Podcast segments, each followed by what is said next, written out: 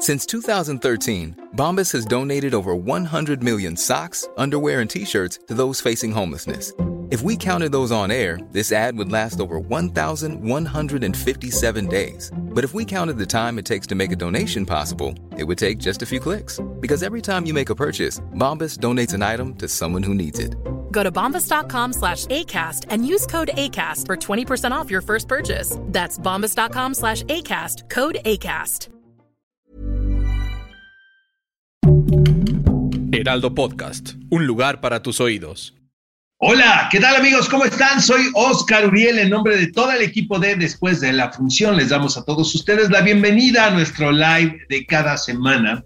Este es uno de los lives más esperados del año. ¿Por qué? Porque vamos a hacer un recuento muy conciso también. Vamos a tratar de que sea muy claro para que ustedes sepan lo que nosotros consideramos lo mejor del año. Eh, la verdad no soy tan fan, debo de eh, confesar, de hacer estos listados. Siempre me ha costado mucho trabajo porque siento que el comparar una película con la otra pues no, no me parece justo. O sea, finalmente es una visión muy personal, incluso si estamos hablando de cine meramente comercial, ¿saben?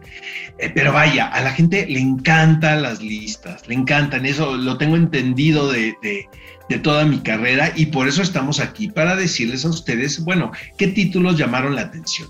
Eh, antes que nada, eh, quisiera expresarles una reflexión, eh, porque esta época nos lleva a ser muy reflexivos, ¿verdad? Y es que fue un gran año, fue un gran año en cuanto a contenidos, en cuanto a propuestas cinematográficas, en cuanto a series de televisión.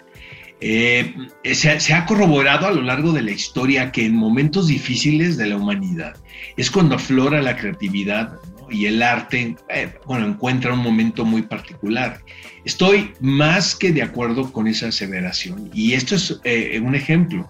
Hay ciertas películas que ya se venían cocinando antes de todo este eh, asunto de la pandemia, que estamos parece que estamos reviviendo otra vez y esperemos que no haya muchas consecuencias y este y podamos estar todos bien, tranquilos en nuestra casa, disfrutando y, sobre todo teniendo la oportunidad de ir a una sala cinematográfica.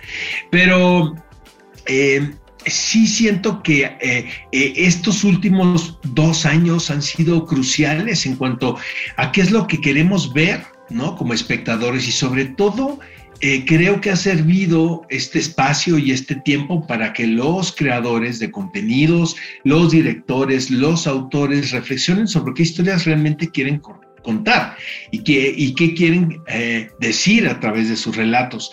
Con esto no estoy tratando de de expresar que cada película tenga que ser un tratado autoral. Por supuesto que no, o sea, hay, cine comercial y de diversión y, todo se vale. Sin embargo, yo sí creo que eh, pues hemos repensado muchas cosas. Siento que la palabra miedo, por ejemplo, no significa ahora algo muy distinto a lo que antes pensábamos que era, ¿no?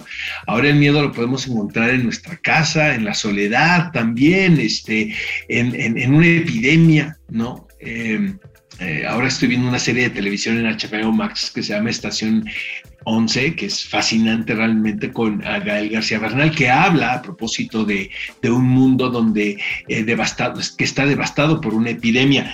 Entonces siento que todo esto siempre ha influido en, el arte y en la creación de ficciones.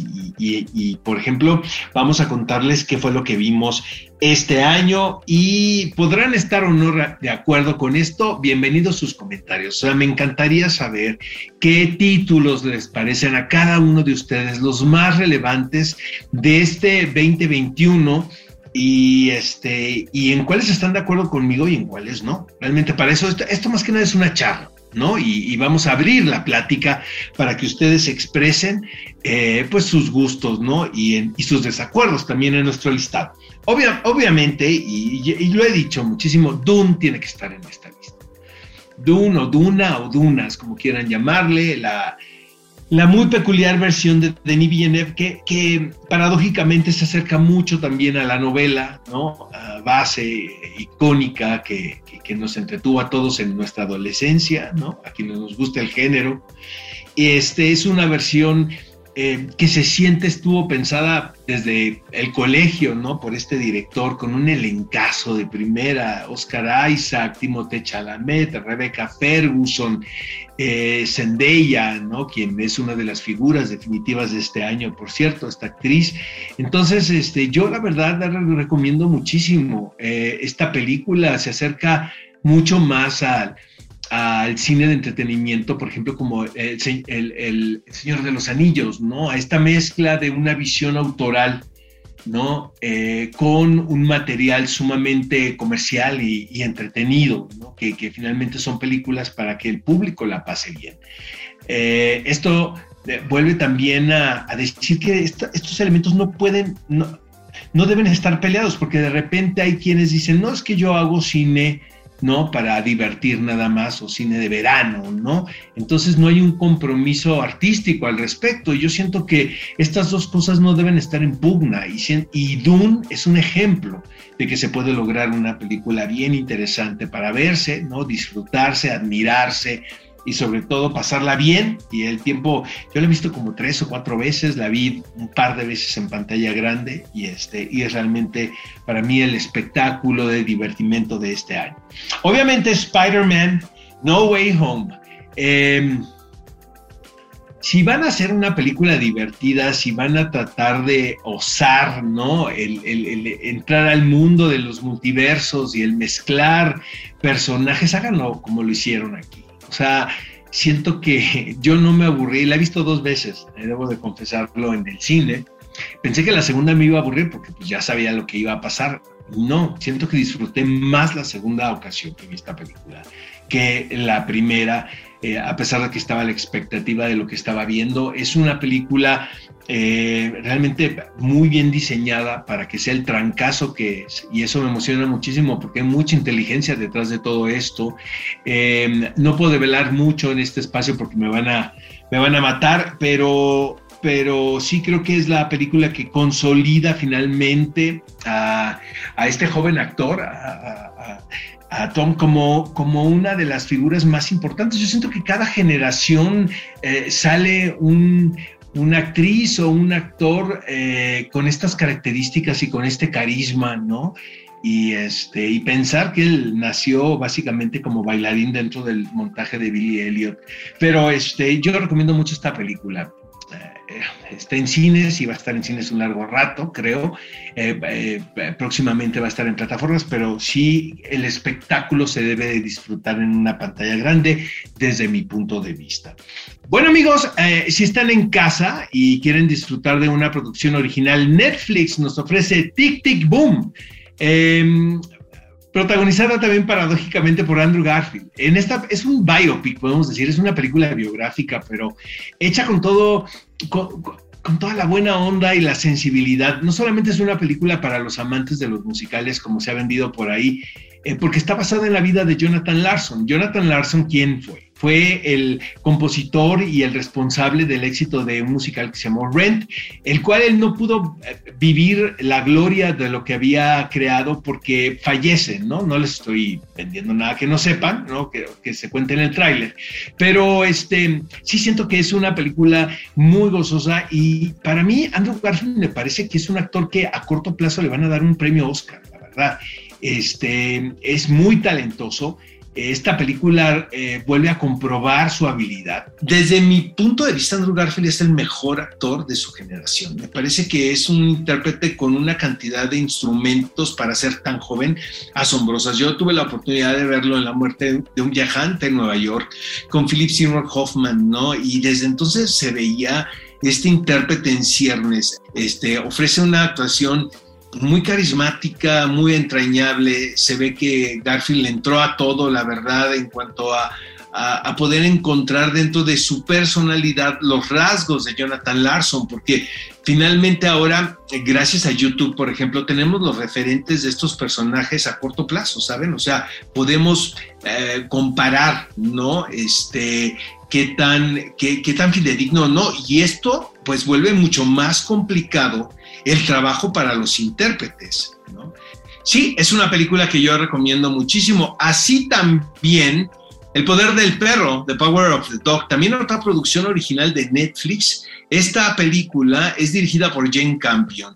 Es una, una cinta muy poderosa, es un estudio de la masculinidad eh, disfrazado a través de este western moderno, y no me refiero a que sea un western que se lleva a cabo la acción en la época actual, sino que el lenguaje que se utiliza dentro de, de esta producción es muy accesible y pues se siente muy moderno.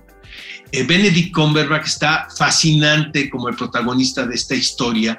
Eh, una historia, podemos decirlo, en el sentido lírico de, entre hombres, de hombres, a pesar también de que Kirsten Dunst juega un papel importantísimo en la trama. Pero finalmente es el reflejo de estas dos personalidades eh, de Cody y de Benedict Cumberbatch, de estos dos actores. Este, Jane Campion es una realizadora que durante años nos ha regalado películas como La lección de piano, que es maravillosa, In the Cut también, y regresa en la mejor de las formas, en una producción original por, eh, hecha por Netflix, ¿no? Entonces, este, también tuvimos la oportunidad de ver esta película en pantalla grande en el Festival de Morelia, pero Ahora que estamos de vacaciones, amigos, y que estamos en la comunidad de nuestro hogar, siento que El Poder del Perro es una muy buena opción. Es un título adulto, podemos decirlo también, que arranca muchas reflexiones, eh, pone una tesis sobre la mesa bien interesante y les invito a verla y discutirla si ustedes gustan. Este, Last Night in Soho, también de Edgar Wright, está en nuestra lista de lo más sobresaliente del año. Fíjense que he escuchado muchas críticas de esta película y probablemente haya razón, pero algo que a mí me entusiasma en la filmografía de una directora o de un director es que, es que todo el tiempo se estén probando. Porque finalmente como realizador puedes encontrar una zona de confort, encontrar historias donde tú probablemente al principio, ¿no? Esta cosa biográfica, autobiográfica, pues puede ser inminente, pero ya una vez logrado un cierto renombre, me, en lo personal, eh, a mí me fascina ver cómo estos directores eh, se encuentran en la búsqueda, indagando, por ejemplo, Jane Campion, ¿no? Indagando en, en géneros, y Edgar Wright lo habíamos visto en películas de comedia, ¿no? Películas pop también, donde la banda sonora juega un papel bien importante. Pues ahora hace un thriller que se cuenta en dos épocas distintas. Eh, es un homenaje también a todos estos, estos thrillers que se realizaron en la década de los 60 en Inglaterra, que fueron bien importantes, ¿no? Eh, y, y, es una película muy peculiar, probablemente no esté lograda del todo, ahí sí estoy de acuerdo, pero sí yo prefiero ver siempre eh, un experimento, ¿saben? O sea, un, trabajo de búsqueda que algo ya sumamente logrado. Entonces, Last Night in Soho es una película que recomendamos. Y luego, por ejemplo, mexicanas, amigos, obviamente sin señas particulares. Yo señas particulares la vi hace más de un año, definitivamente, dirigida por Fernanda Valadez y Astrid Rondero, pero la película se estrenó este año que termina en, eh, en México, en salas cinematográficas. Es un peliculón loco, sumamente conmovedor, que tiene que ver con la realidad, con lo que estamos viviendo en este, en este país. Eh, esta realidad vista a través de una madre quien busca a su hijo desaparecido, que es la historia de todos los días, ¿no? Es la cotidianeidad, lamentablemente. Es una película dura, fuerte, pero también eh, deja ver la empatía que puede sucederse también en, en estos en estos personajes que son abatidos por la tragedia más grande que puede ser perder a un, hijo y sobre todo el no saber de él o de ella. Es una película muy conmovedora, de verdad yo no puedo más que recomendarla sin señas particulares. Y luego, en esta categoría también está Noche de Fuego de Tatiana Hueso. Eh, otra película de denuncia, pero de una manera tan elegante como solamente Tatiana lo puede hacer. Una documentalista eh, sumamente eficaz. Sus películas han sido muy, muy, muy, muy fuertes, muy conmovedoras. Y ahora que entra la ficción, ¿no? Yo, yo celebro que ella haya realizado esta aventura porque para mí esta película es la mejor de Tatiana. Hay quienes prefieren su trabajo como documentalista, pero yo, yo sí creo que eh, a pesar de que está contando una historia de ficción, su, su pasado como, como, como directora de documentales eh, está ahí y, eso, y esta mezcla es lo que hace que estos relatos sean tan, tan fuertes. Noche de Fuego, dirigida por Tatiana Hueso, también entra en la lista de lo mejor. Este, fue La mano de Dios de Paolo Sorrentino, la podemos encontrar en Netflix también. Hay mucha polémica que si es un cinema paradiso de Paolo Sorrentino, de que si la mirada irónica ya no está aquí. Eh, podrán decir lo que quieran, pero de que la película conmueve, conmueve, de verdad. Este, dense la oportunidad, es un coming of age, podemos decir, que también tiene muchos elementos autobiográficos de Sorrentino, como es el perder a los padres en un, suceso trágico.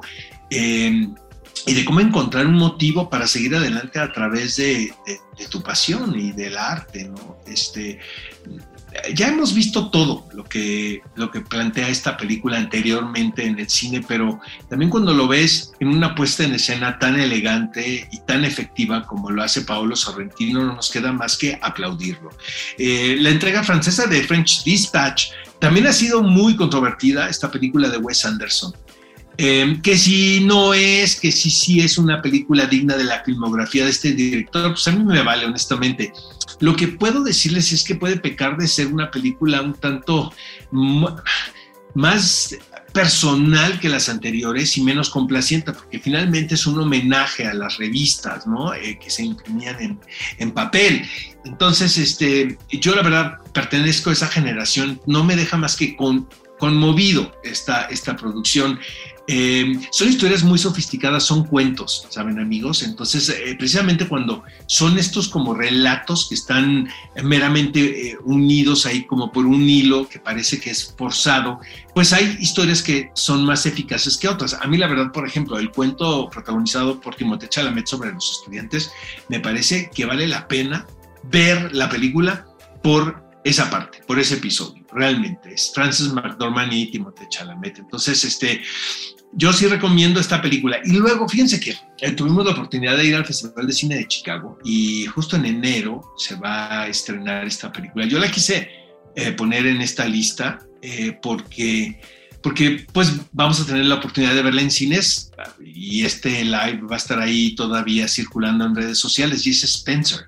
Esta es la visión de Pablo Larraín sobre la vida de la princesa Diana, un personaje muy revisitado últimamente en documentales. Hay un documental sobre ella ahora en el Festival de Sundance, el cual parece traer como mucho ruido alrededor y, un aparato publicitario muy interesante, pero también es un personaje que hemos visto recientemente retratado en La Corona, en The Crown, esta serie de Netflix. Pero la visión de Larraín como latinoamericano este, le da un toque muy particular, ¿saben? A esta forma de ver a este personaje tan inglés, ¿no? I'm Sandra, and I'm just the professional your small business was looking for. But you didn't hire me because you didn't use LinkedIn jobs. LinkedIn has professionals you can't find anywhere else, including those who aren't actively looking for a new job, but might be open to the perfect role, like me. In a given month, over 70% of LinkedIn users don't visit other leading job sites. So if you're not looking on LinkedIn, you'll miss out on great candidates like Sandra. Start hiring professionals like a professional. Post your free job on linkedin.com slash people today. Um, Kristen Stewart, si me preguntan, pues yo creo que el Oscar va a ser para ella por muchas razones, porque ya ha demostrado en muchas películas que es una gran intérprete y también pues es una actriz quien le ha dejado mucho dinero a la industria a través de sus exitosas películas comerciales. Entonces, eh, luego suele pasar que estas combinaciones provoquen ¿no? que se reconozca en la carrera de alguna actriz. Entonces, Spencer, que no se ha visto, todas las demás amigos ya, se, ya estuvieron en, en corridas comerciales en salas cinematográficas o en plataformas eh, eh, durante el 2021. Esta es la excepción, yo la dejé aquí este, porque en estos días llega a cines, en los primeros días de enero, y qué mejor manera de celebrar el nuevo año que ya no ver una película muy bien lograda. Realmente yo estaba muy sorprendido porque cuando tú piensas que ya viste todo acerca de la princesa Diana, te das cuenta de que todavía hay un lado por ahí que no se ha explorado y Pablo de Rein, quien es un cineasta por demás comprobado, vino a ratificar eso y es, una película bien interesante. Y antes de concluir, amigos, tenemos las series del año. Eh, también, ¿qué les puedo decir? Creo que fue un gran, gran 2021 con respecto a creaciones de ficciones en plataformas o en televisión de paga o en televisión abierta. Eh, gracias a estas series, pues logramos medio sobrellevar la, la época pandémica, ¿no? Y, yo creo que con el paso del tiempo nos vamos a recordar de estos años como los años que, que la ficción que se realizó en estas condiciones fueron las que nos salvaron y las que nos entretuvieron en nuestras casas. Obviamente The White Lotus tenía que estar, ¿no? Eh, yo la verdad soy amante de la comedia, a mí, aunque parezca todo lo contrario, la gente piensa que soy muy denso y todo, yo, yo la comedia la disfruto muchísimo. Obviamente también cuando se trata de comedia tan bien escrita, tan bien actuada sobre todo. El responsable de, de, White Lotus, que es esta serie que tiene que ver con este hotel cinco estrellas que está en un paraíso, en, un ambiente paradisiaco y que hospeda a estos personajes tan peculiares, tan bizarros, que que sirven de pretexto para hacer un examen de cómo nos comportamos en sociedad, este, es, y, todo con una mirada tan sarcástica, tan, tan cáustica, realmente no se pierdan de White Lotus. Pueden ver la serie completa en HBO Max. Ahí están todos los episodios, porque quienes la estuvimos viendo cuando la empezaron a, pasar al aire, tenemos que aguantarnos cada semana para ver un capítulo. Pero ahorita que están de vacaciones, amigos, de verdad, pueden ver todos, todos los episodios de The White Lotus a través de HBO Max. En las actuaciones del año, Jennifer Coolidge aquí está fascinante. Yo creo que ella va a ser una de las grandes ganadoras a la hora de la entrega de premios a lo mejor de la televisión. Y luego, Mayor of Easttown. Obviamente esta serie tenía que estar también la gran Kate Winslet, caray, en, una, en un thriller, en una historia de suspenso, podemos decirlo así, con rasgos policíacos. Es que ya cada vez cuesta mucho más trabajo no etiquetar a una serie, eso, eso está bien, ¿no? Porque pues son esta mezcla de géneros. Pero esto finalmente es un otro estudio, ¿no? De la personalidad de estos persona de, la personalidad de estos roles tan aparentemente tan cotidianos que encontramos en la suburbia eh, norteamericana, pero que, que, si nos acercamos e indagamos un poco, nos podemos topar con, con estos personajes tan complejos como nuestra heroína de esta historia, que Kate Winslet hizo un trabajo realmente excepcional. Este, y es una historia que te mantiene la atención todo el tiempo, y eso es muy difícil de eh, lograr. Y luego tenemos Midnight Mass, esta serie de terror, ¿no? Hablando de producciones de género yo digo que es de terror porque es la envoltura, ¿saben? Pero en el fondo, finalmente los asuntos pues son los mismos de Mayor of Easttown, si hacemos un análisis que tiene que ver con quiénes somos y por qué nos comportamos de esta manera. Obviamente esta serie Midnight Mass, el creador es Mike Flanagan, quien es un, hijo, es un, realizador, eh, un creativo, ¿no? Muy importante ahora y, y quien ha encontrado en este género del terror, y esto lo digo entrecomillado, una manera de poner eh, de provocar a la audiencia, ¿saben? De, arrancar preguntas más que dar respuestas. Em, aquí las, los cuestionamientos son existenciales, ¿no? Y son religiosos. Eh, y también provee la oportunidad a grandes actores como Hamish Linklater y Zach ¿no? De mostrar sus habilidades como como histriones. Eh, la recomiendo muchísimo. Y luego si quieren ver una comedia en HBO Max está Hacks, esta comedia realmente divertidísima sobre las diferencias entre dos generaciones de mujeres. Una, un personaje caracterizado por Jean Smart, eh, también muy irónico, una mujer con mucho éxito, gracias curiosamente a la comedia que hace stand-up y es una personalidad reconocidísima en Las Vegas y se topa con este personaje que representa a las nuevas generaciones, una millennial este, que está buscando trabajo, quien le propone a este personaje una nueva forma de hacer eh, reír al público. Es Hacks realmente es una gozada de principio a fin, lo recomiendo muchísimo. Y obviamente no podemos dejar ¿no? pasar la tercera temporada de Succession eh, es la serie, ¿no? De, este momento. Lamentablemente tenemos que esperar un año o más en ver una cuarta entrega de capítulos, pero pues todo es la historia de la familia Roy. Siento que es un espejo también de lo que está pasando en el mundo.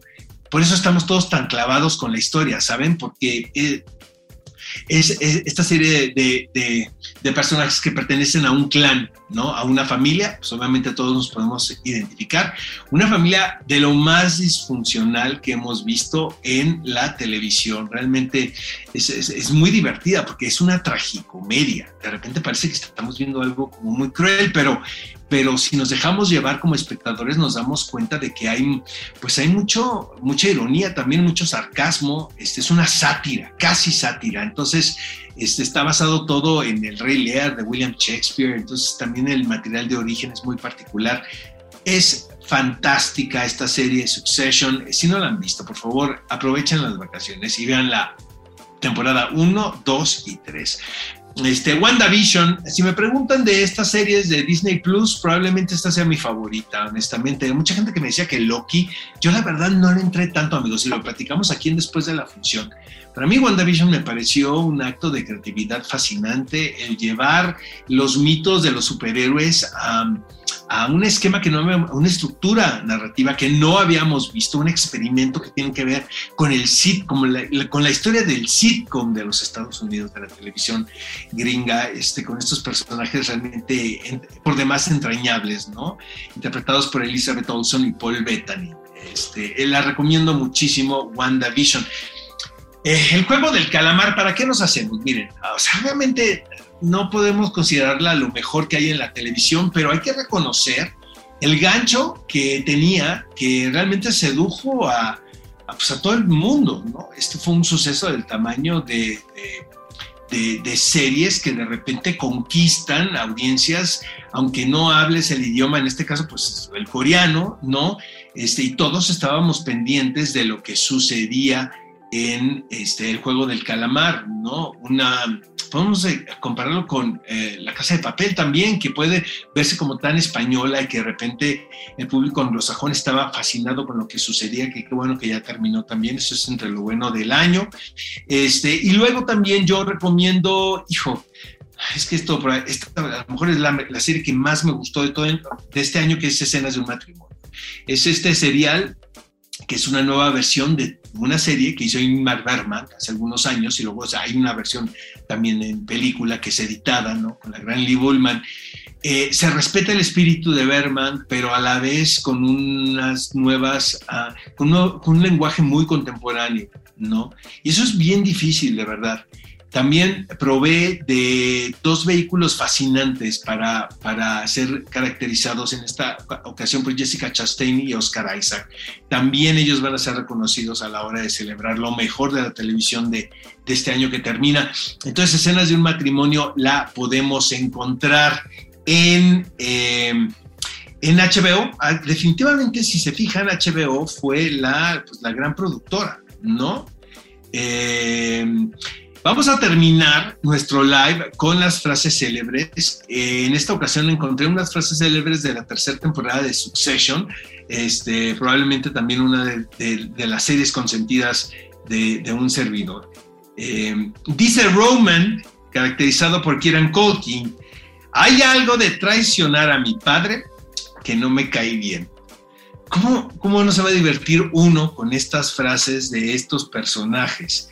Este, y luego dice otro, Logan, caracterizado por el legendario Brian Cox, dile que voy a moler sus malditos huesos para hacerme un buen baño. Y luego Roman tiene otra frase que dice, todo es de alto riesgo si eres un cobarde.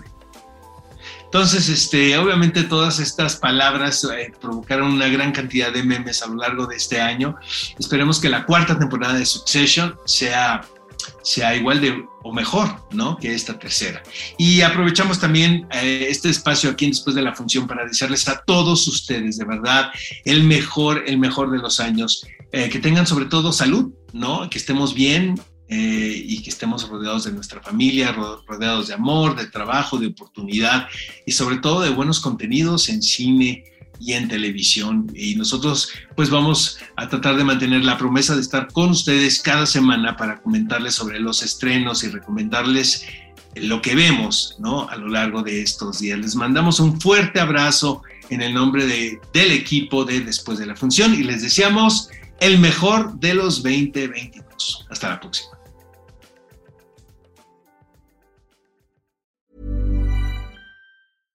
Imagine the softest sheets you've ever felt. Now imagine them getting even softer over time. That's what you'll feel with Bowl and Branch's organic cotton sheets. In a recent customer survey, 96% replied that Bowl and Branch sheets get softer with every wash. Start getting your best night's sleep in these sheets that get softer and softer for years to come. Try their sheets with a 30-night guarantee. Plus, get 15% off your first order at bowlandbranch.com. Code BUTTERY. Exclusions apply. See site for details.